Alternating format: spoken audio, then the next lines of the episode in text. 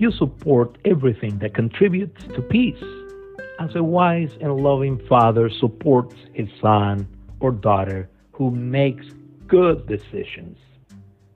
You do not support that which hinders peace, as a wise and loving father does not support his sons or daughters' foolish decisions that he or she makes. You and the members of your family agree to secure peace as taxpayers in a country agree to beautify their cities by paying their taxes to accomplish it. You and the members of your family do not oppose to attain peace as taxpayers of a country do not oppose to pay their taxes to beautify their cities. You pursue everything that contributes to peace. As a wise and fair judge pursues to apply justice to his or her judicial rulings. You do not pursue that which obstructs peace, as a wise and fair judge does not obstruct applying justice to his or her judicial ruling. You uphold everything that contributes to peace as you uphold an idea or an opinion about something that you cherish. Likewise, you do not inhibit that which contributes to peace as you do not uphold an idea or an opinion about something that you reject. In other words, peacemakers enlist others and identify all that contribute to achieve. In Romans 14:19, Paul admonishes Jesus' followers that constituted the church in Rome to pursue the things which made peace possible, the things by which they could edify one another, and not the things that hinder it or block it. This is the New King James Version of Romans 14:19. Romans 14:19. Therefore, let us pursue the things which make for peace, and the things by which one may edify one another. This is how the New Living Translation translates the same passage, Romans 14:19. So then, let us aim for harmony in the church and try build each other up. Regarding the letter to the Romans, it looks like the apostle Paul wrote to them from Corinth around 57 AD seeking their financial and spiritual support to take the gospel to Spain and other regions. Throughout his letter to the Romans, Paul explains to them the revelation of God's righteousness, the vindication of God's righteousness, and the application of God's righteousness in anticipation of his visit to them and in preparation to receive an offering for fellow believers in Jerusalem.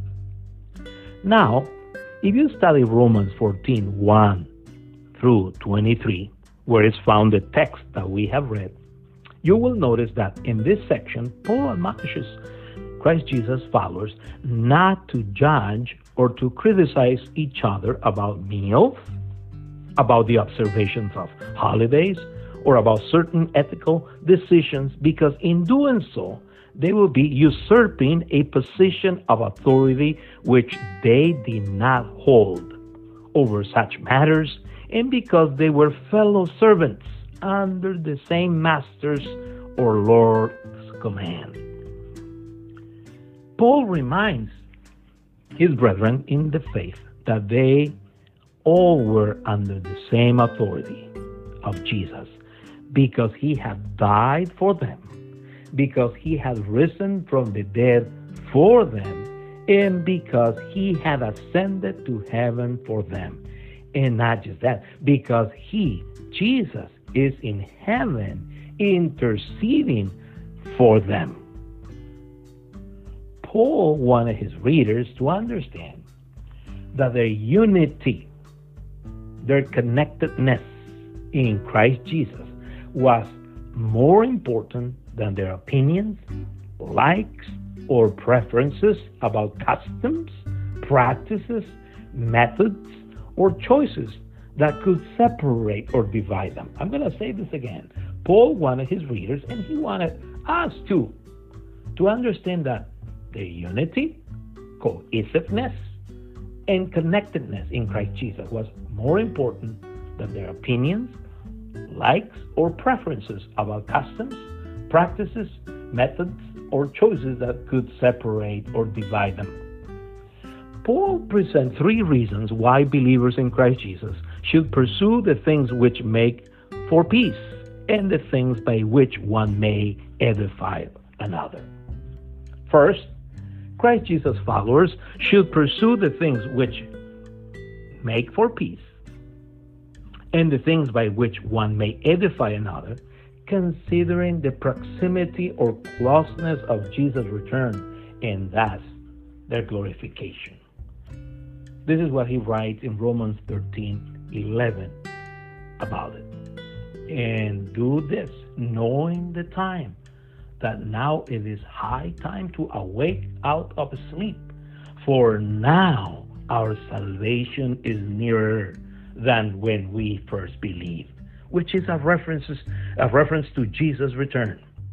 Jesus Christ followers know that upon his return, Christ Jesus wants to find them harmoniously or peacefully working or serving together in His name. Let us keep in mind that peace is a references is a reference to people's welfare, tranquility, calmness, or restfulness due to God's grace in a conflictive, adverse, or problematic environment. Second, Christ Jesus followers should pursue the things which make for peace and the things by which one may edify another, because all of them will stand before the judgment seat of Christ Jesus.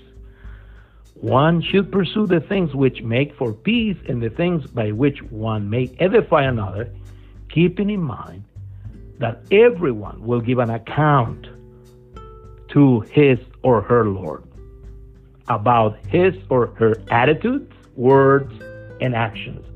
This is what he writes in Romans 14 10 and 11. But why do you judge your brother? For we shall stand, for we shall stand before the judgment seat of Christ.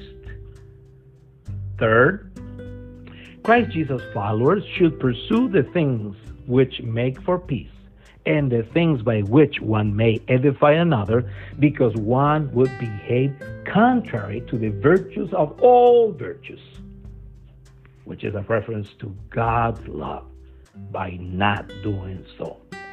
This is what he writes in Romans 14 15. Yet, if your brother is grieved because of your food, you're no longer walking in love. You are no longer walking in love. Do not destroy with your food the one for whom Christ died. Then I should remind you that one pursues everything that contributes to peace, as a wise and fair judge pursues to apply justice to his or her judicial ruling.